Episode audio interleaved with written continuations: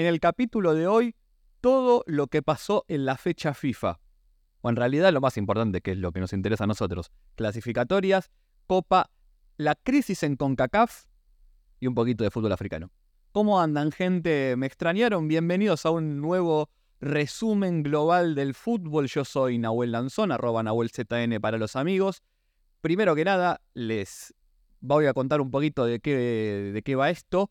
Como siempre saben, hacemos un resumen, hago en realidad un resumen de lo que anda pasando en el fútbol no tan convencional, pero como hubo fecha FIFA, hicimos una pausita de, unas, de, unos, de unos días y ahora volvemos con lo mejor que pasó para mí en este, en este parate internacional, que es lo que está pasando en CONCACAF y lo que pasó en África. Lo digo lo que está pasando en CONCACAF porque, como saben, se jugó la Nations League y ahora se está jugando la Copa Oro, con lo cual vamos a darle un poquito más de importancia y relevancia a eso, pero también hubo mucha clasificación a la Copa Africana con algunas perlitas que les quiero compartir. La semana que viene, cuando volvamos al resumen más habitual, volveremos a hablar de clubes, que hay mucho para hablar, nos quedaron varios campeones dando vuelta, empezó la Champions Europea, con lo cual eh, hay mucho para tocar del tema clubes, pero será la semana que viene. Hoy solamente vamos a hablar de selecciones, pero antes, como siempre, un agradecimiento muy grande a la gente de 365 Scores, que es quienes hacen posible que podamos hacer este podcast también en video, con su gran aplicación e interfaz que pueden descargarla tanto haciendo clic en la descripción si están viéndonos por YouTube o en alterfutbol.com barra 365 si nos están escuchando en Spotify, Google Podcast o donde sea. Tuvimos un pequeño problema con Spotify, pero ya está todo arreglado o debería estarlo. Y bueno, volviendo, quiero agradecerles a la gente de 365 Scores que como siempre hace posible que esto lo podamos realizar y les recomiendo fervientemente que descarguen la aplicación o si tienen computadora la pongan en sus favoritos porque van a encontrar de todo, ¿eh? resultados actualizados, alineaciones, noticias, eh, grandes estadísticas, una interfaz muy intuitiva y es también quienes permiten que nosotros podamos hacer esto. Así que cuanto más ustedes lo descarguen, más vamos a poder seguir haciendo este, este resumen. Así que recuerden, alterfutbol.com barra 365. Ahora sí, sin más preámbulo, vamos a empezar a hacer este resumen. Primero empezando por CONCACAF, que es donde está la papa. Y cuando digo la papa, es papa, gente. ¿Por qué? Porque CONCACAF está en su mejor momento, en su prime, digamos, máximo nivel de CONCACAF de lo que pueda haber. Yo sé, yo sé lo que piensan y ustedes van a estar a punto de hacerle swipe o pasar o como sea que sea ahora hace la gente joven. Dice, no, con CACAF a mí no me interesa, es México y Estados Unidos nada más. Sí, pero no. ¿Por qué? Porque están pasando cosas. Como saben, vamos, vamos de a poco. como saben, antes de la Copa que está jugando ahora, se jugó la Nations League. ¿Qué es la Nations League? Bueno, básicamente es lo mismo que está pasando en UEFA, con este torneo de regiones. Aclaro, no voy a hablar del final porque es fútbol demasiado hegemónico. Simplemente Acá nos dedicamos a hablar de aquello que, eh, de, lo que no está hablando nada, todo el mundo, que, que es esto que nos gusta a nosotros. Y como saben, en CONCACAF se están dando algunos movimientos que pueden empezar a intuir algún cambio en la dinámica de cómo funciona la confederación. El primero, que es un poco lo que más se habló quizás, fue la gran derrota que sufrió México contra Estados Unidos en lo que serían las semifinales. Perdió 3 a 0 un partido que si Estados Unidos quería, lo ganaban por más goles incluso. La verdad fue muy superior el equipo de, Estados Unidos, que después en la final se sacó de encima a Canadá, ahora también va a estar tocando un poquito este tema, y se coronó bicampeón de la Nations League o Liga de Naciones. Pero me queda tener un poquito lo que pasó con México y Estados Unidos porque ahí un poco se ve este primer cambio que podría empezar a darse. Ahora voy a hablar también un poco de por qué tampoco creo que sea tan así. Estados Unidos, si uno analiza el plantel, hoy por hoy para mí es mejor plantel que México. ¿En qué sentido? En que tiene jugadores jugando en mejores ligas.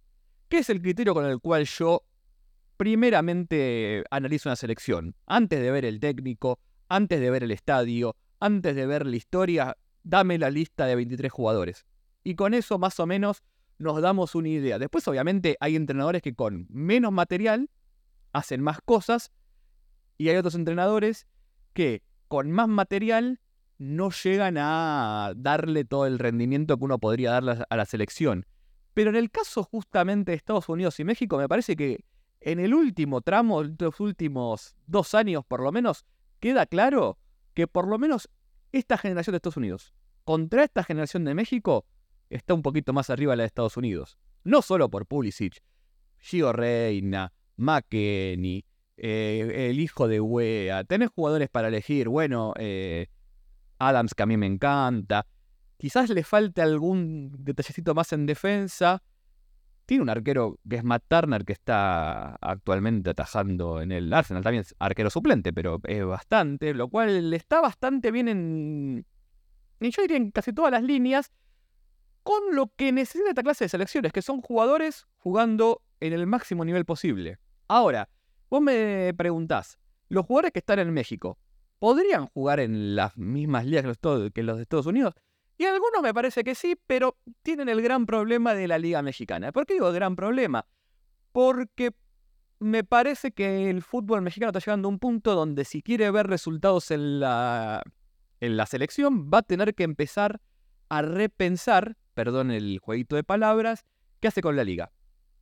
Lo cual es un poco complejo, porque uno podría decir, Nahuel, en realidad la liga no tiene que ver con la selección, simplemente tiene que ver con desarrollo histórico, desarrollo comercial, de los presidentes, de las federaciones, de los empresarios que ponen plata en el club, que es lo que hace que económicamente la Liga de México sea una de las ligas más potentes de toda América, no solo con CACAF, sino también con Mebol, pero eso también al mismo tiempo es lo que está dañando la selección, o una de las cosas que está dañando la selección. Yo lo digo esto antes incluso que, que lo que pasó con Diego Coca, que lo, lo expulsó de la federación antes de la Copa Oro. Me parece a mí un poco prematuramente, pero por otro lado nunca los convenció porque también hay una interna en la Federación Mexicana sobre el camino que tiene que tomar de ahora en más la Tri. Y me parece que ahí lo que estamos viendo es que lo que falta primero es una línea clara de hacia dónde se va. Porque vos pasaste de Martino a Coca, cuyo único punto de contacto que son argentinos. Bueno, eh, hay quienes dicen ahí que quizás lo que pasó con Coca es que fue un medio para sacarse a Bragarnik de encima, no sé, es lo que, mm, es lo que algunos periodistas en México opinan. Hay mucha interna política, la selección de México, eh, más allá de, la rivalidad que tengamos con, con Argentina, con otras selecciones de Sudamérica, es una selección importante a nivel mundial, es una selección que aparte mueve mucha plata, es lógico que, que se pretendan resultados rápidos, es lógico que una derrota en CONCACAF pegue más duro porque estamos hablando de que por mucho tiempo, cada vez que México jugaba con Estados Unidos era básicamente un paseo, salvo alguna excepción. Y ahora lo que vemos es que Estados Unidos consistentemente le está ganando a México. Entonces, claro, la urgencia por hacer más termina causando esto de que parece no haber un rumbo claro. Pero para mí también después hay un problema de jugadores. O sea, mientras estos jugadores se mantengan jugando muchos en la Liga Mexicana y otros en equipos de segundo orden o tercer orden europeo, va a seguir pasando esto. ¿Por qué? Porque hoy el fútbol de selecciones lo que te pide es, como dijo Jack Spacey, que es el que es mexicano, pero entrenó, por ejemplo, la selección de San Cristóbal Aneres en el space que hicimos en Twitter, ya no alcanza solo con eso. No solo tenés que tener buenos jugadores jugando en Europa, sino que ciertas selecciones que quieren aspirar a más necesitan jugadores jugando en las mejores ligas y en los mejores equipos de esas ligas. Y jugando, porque una cosa es ser titular, otra cosa es ser un primer recambio, otra cosa es ser tercera opción y casi no tener minutos. Jugadores que jueguen en los mejores equipos y si no, por lo menos en las mejores ligas. Y hoy México no tiene eso. No lo tiene. Necesita más. Y si los salarios es un, son un problema, bueno, quizás quizás la federación tenga que hacer algo. A ver, en Arabia también los salarios son un problema por el cual los jugadores se quieren quedar, entre otras cuestiones, pero la federación es hace rato que está viendo cómo hacen la de Saudí, la Qatarí y varias otras para mandar jugadores a Europa. Están desesperados por mandar jugadores a Europa. Pareciera que en México esa desesperación no existe y hay cosas que se pueden hacer a nivel dirigencial para facilitar si el problema es un problema estrictamente salarial, esta cuestiones. Por ejemplo, algo tan sencillo como hacerse parte de una parte del sueldo, hacer alianzas con clubes o con ligas. Hay un montón de trabajo que se puede hacer. Que no, que no implica solamente confiar en que salga un crack y que lo vengan a buscar a Europa. Porque también pasa esto. Hoy por hoy el mercado está tan globalizado que los equipos europeos se fijan en América, se fijan en Sudamérica, en CONCACAF, sí, pero también se fijan en África, se fijan en Europa del Este, se fijan en Asia, absorben jugadores todo el tiempo por academias, entonces un jugador ya no llega a la elite con 21, 22 años, llega con 18, 17, cada vez menos años.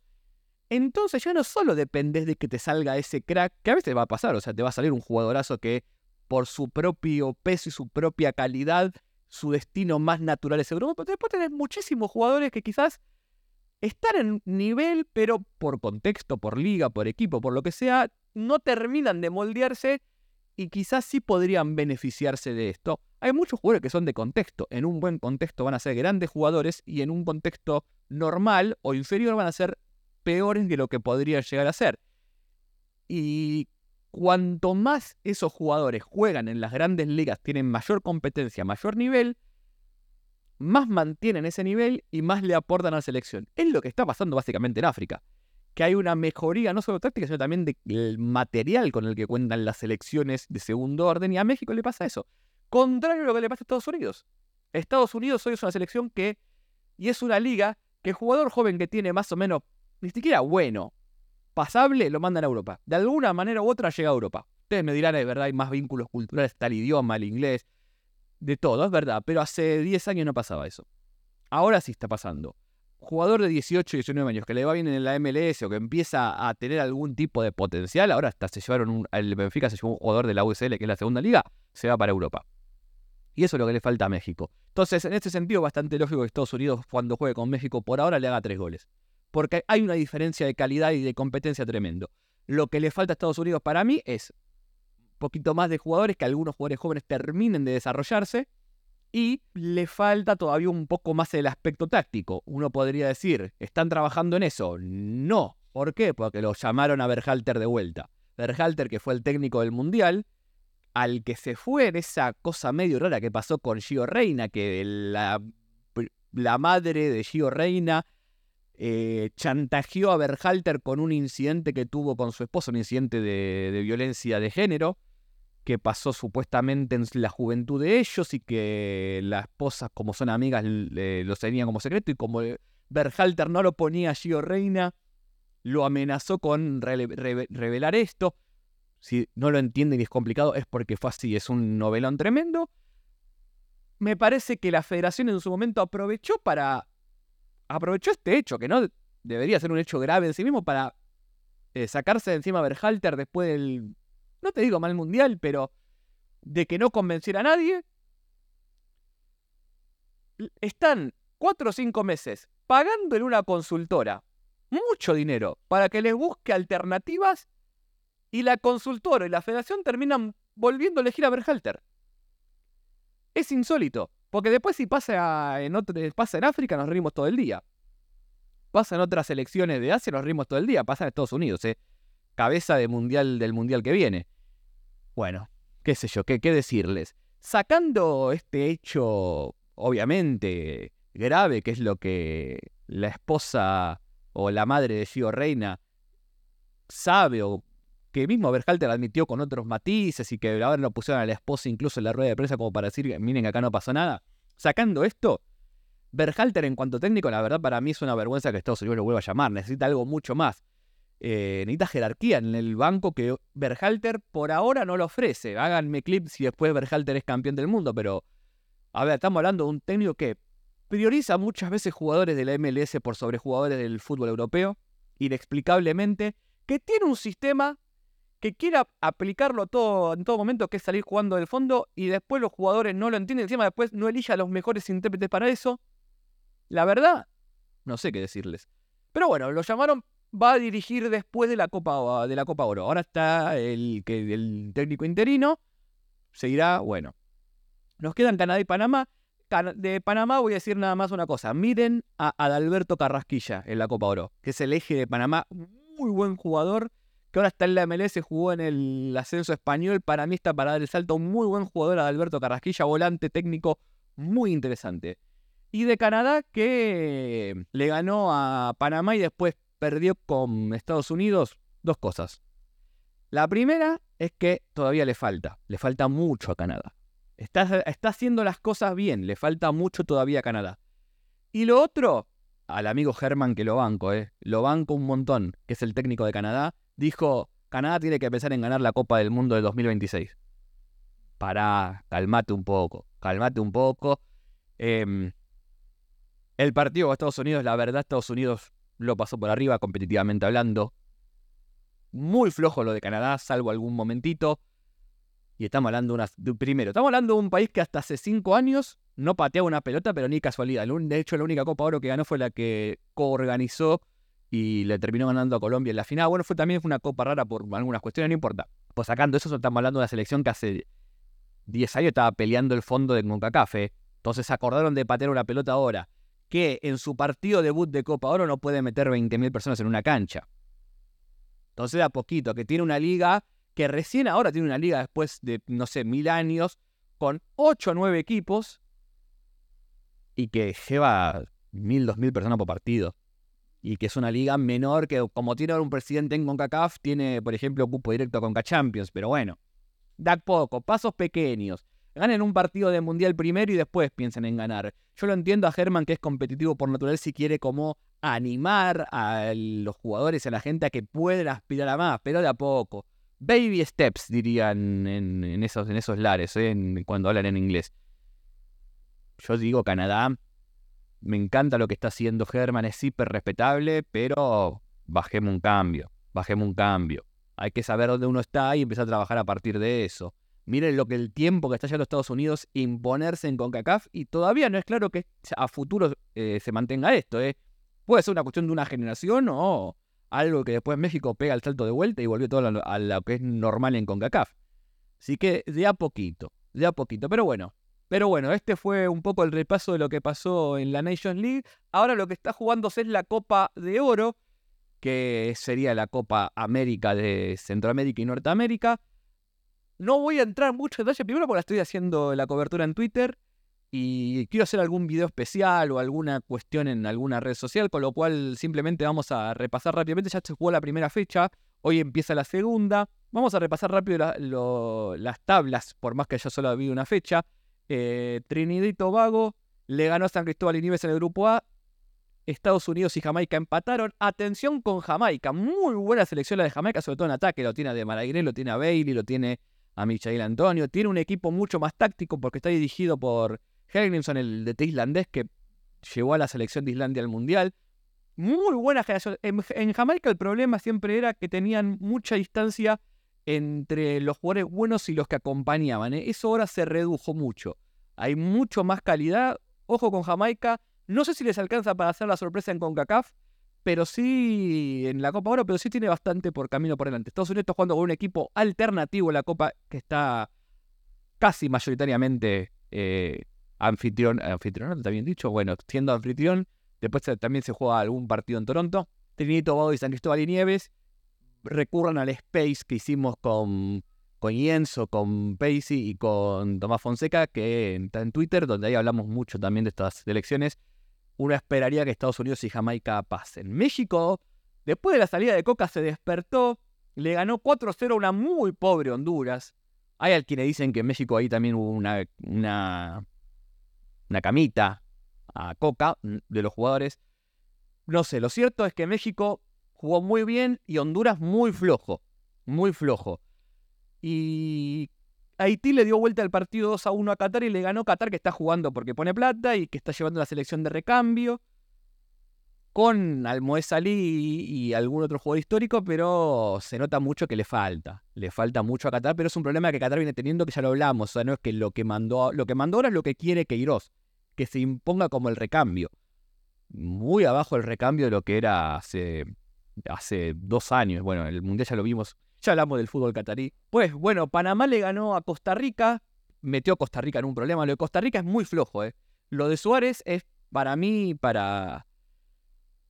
el partido de Costa Rica-Panamá fue un partido saca técnico. Si no fuese una Copa Oro, si, esto se jugaba en, Medio Oriente, el jeque te rajaba al técnico, no esperaba la segunda fecha del torneo. ¿eh? El gol que hicieron sobre el final no me cambia nada. Panamá dominó a Costa Rica de pies a cabeza. Buen juego Panamá, que es lo que sabe hacer, con Carrasquilla ahí en el, en el medio manejando todo. Joel Bárcenas muy bien, arriba. Lo de Costa Rica no tiene recambio. Desde 2014 es una selección que em, involucionó un nivel tal que hasta es preocupante. Estamos hablando de una selección que estuvo a un penal de ser semifinalista en un mundial. Y en menos de 10 años se, se estancó por completo. Está, es más, ni siquiera se estancó. Se cayó. El recambio nunca llegó. Por ejemplo, sigue dependiendo del ataque de lo que haga Joel Campbell. Pero ya Joel Campbell no es el Joel Campbell de antes. Un equipo muy flojo en defensa, un equipo muy pasivo en el medio. La verdad, preocupante. Preocupante lo que, lo que pasó con Costa Rica. Vamos a ver si tiene que ganarle a Martinique y El Salvador, que debería poder ganarles para pasar de ronda. Ojo con Martinique igual, que le ganó a El Salvador. Martinique es un territorio ultramar francés que eh, está en CONCACAF, pero no está en la FIFA, porque no es un territorio independiente. Son todos jugadores, casi todos del medio francés. Contraataca de una manera, lo había marcado Paisi en el, en el Space. Ojo con los contraataques de Martinica, dicho y hecho. Cada vez que eh, recuperaba la pelota contra El Salvador, la verdad me sorprendió y para bien. Ojo con Martinica. El Salvador lo que puedo decir es que jugó por momentos aceptable, pero también se nota que le falta material ahí. Todo Centroamérica está en, un momento donde le falta jugadores, básicamente. Centroamérica le faltan jugadores y si no empiezan a ver cómo mejoran esto, el Caribe se los come en un pancito, ¿eh? Porque la verdad el Caribe, mal que mal, con algún trabajo un poco más serio en algunas federaciones, empieza cada vez más a nacionalizar jugadores, a aprovechar la diáspora y son todos jugadores que están jugando en Europa.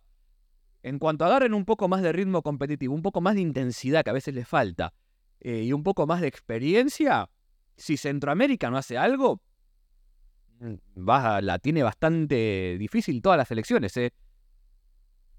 Costa Rica ni hablar. Si sigue así, se, se nos va. Y por último, Guatemala, que le ganó a Cuba. Cuba que hoy nos enteramos que cuatro jugadores abandonaron la concentración. Eh, Guatemala, la verdad, un partido donde jugó mejor y ganó con un gol. Había agarrado un penal antes Darwin Lom, después hizo un, buen gol. No hay mucho más que decir. Canadá también está jugando, no con suplentes, con suplentes en ataque. Después tiene la base en el defensa y el medio. Eh, rascó un 2 2 contra Guadalupe, que Guadalupe se lo empató sobre la hora en un gol en contra. Guadalupe también, que arrancó muy bien jugando y después se fue cayendo también otro, otro territorio ultramar francés que poco a poco eh, empieza a tener su peso en CONCACAF a fuerza de tener jugadores jugando en el ascenso francés o en la Liga de Bélgica. Y quieras o no, esto es lo que veníamos hablando antes, eso suma. Si vos comparás jugar en la, segunda división francesa contra jugar en las ligas locales de Costa Rica, de Panamá, de El Salvador, de Nicaragua, hay diferencia.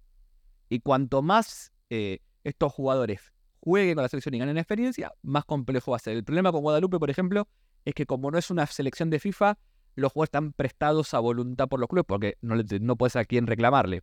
Porque vas a la FIFA y decís, che, mirá que vos no existís, con lo cual hay un par de jugadores que los podría perder para la segunda y tercera fecha. Sacando eso, ojo, porque este grupo está bastante abierto. Volveremos con la Copa ahora en algún momento. No sé bien cómo voy a hacer, pero algo vamos a hacer para seguir actualizando. Y si no, en Twitter estamos todos viendo todo el tiempo los partidos. Y vamos a dedicarnos un poquito a nuestra querida Copa, Copa Africana, que ya tiene bastantes clasificados. Se jugaron casi todas las quintas fechas. Nos quedan algún partido eh, en las fechas de septiembre para que terminen de definirse algunas elecciones.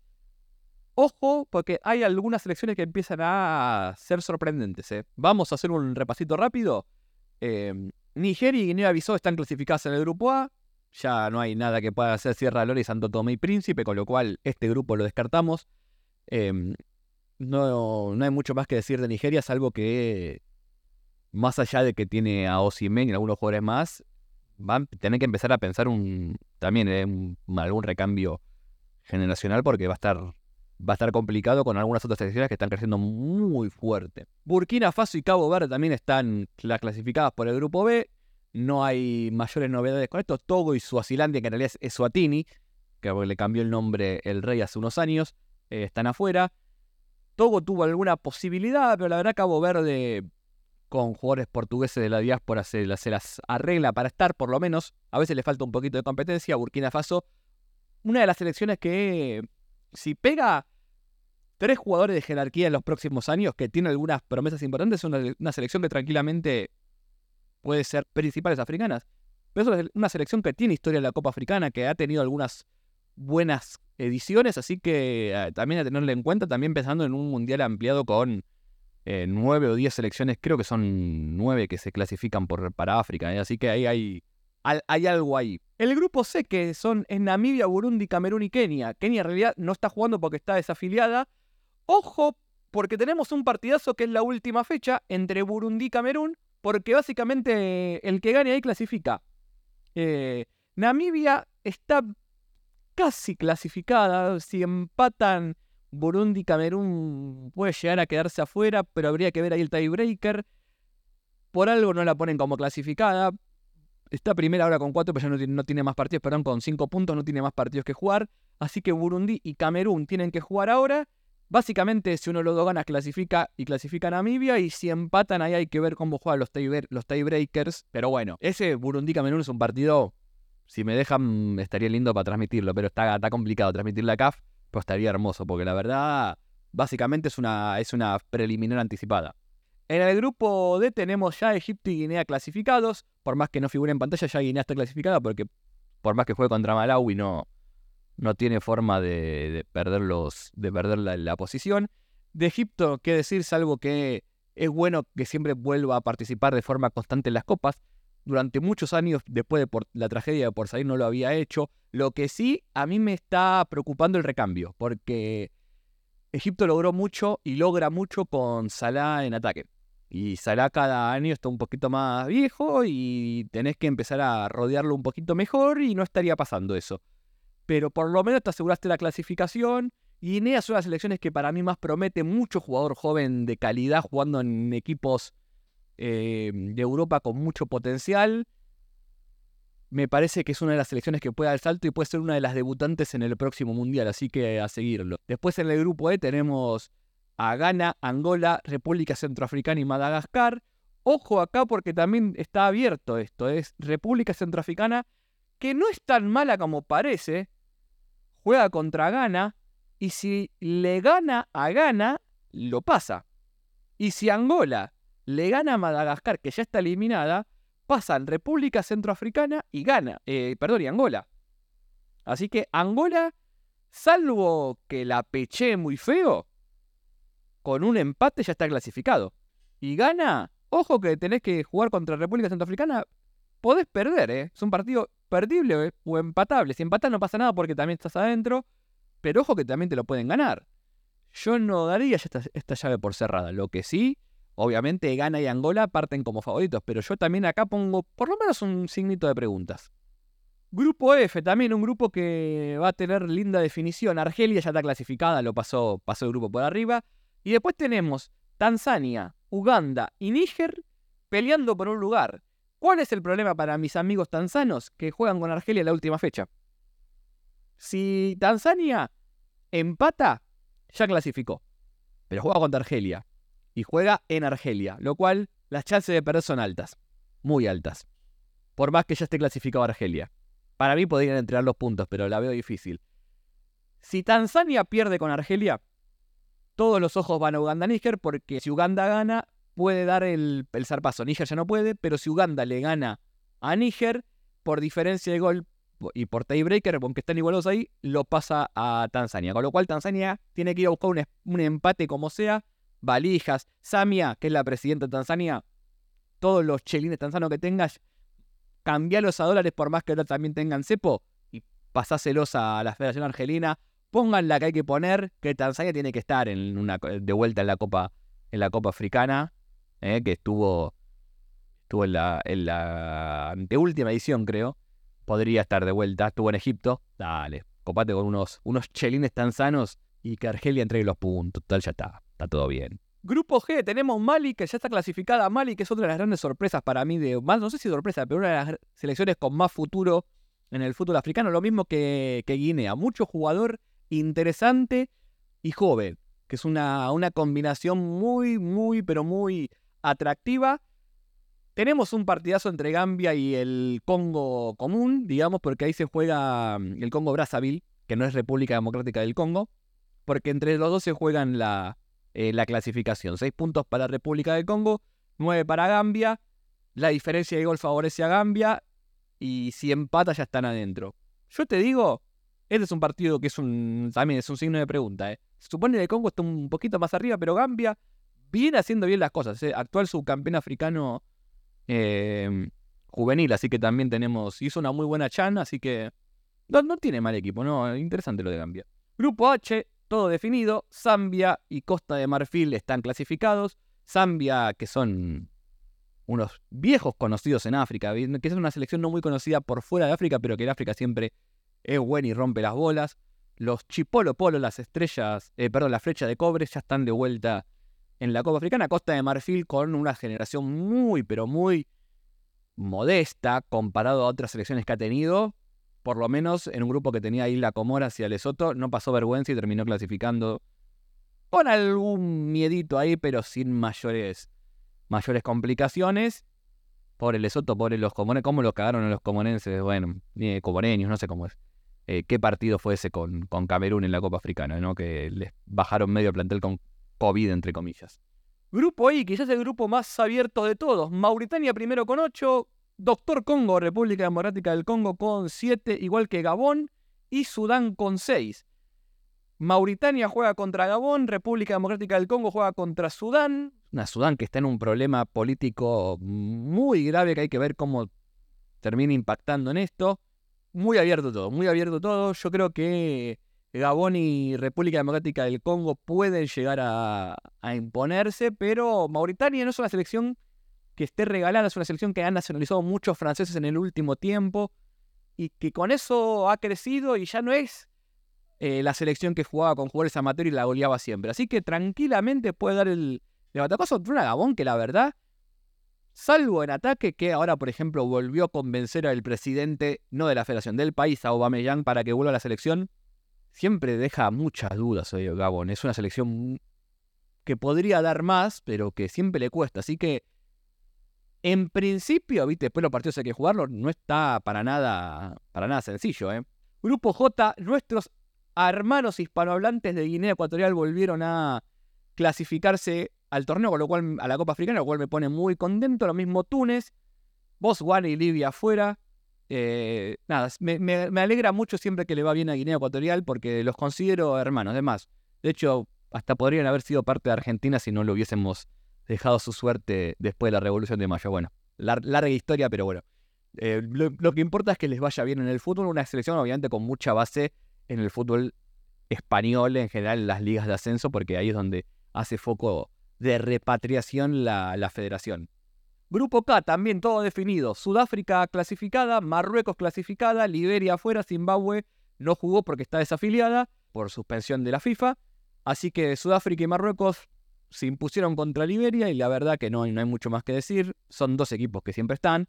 Marruecos, obviamente, la gran atracción últimamente por, después del, de ser la primera selección en llegar a una semifinal en una Copa del Mundo en África, lo cual es un montón, y Sudáfrica que como siempre, eh, amada a ser más de lo que es, y bueno, irá con jugadores de la liga local, perderá en algún momento, dará pena en fase de grupos, cuartos o semifinales, y bueno, qué sé yo, después volverán y seguirán felices con su liga local, que es lo que les gusta a ellos, todo tampoco le dan bola, pero bueno, dicen que les gusta el fútbol y son la mejor liga africana. ¿Qué decirle, gente?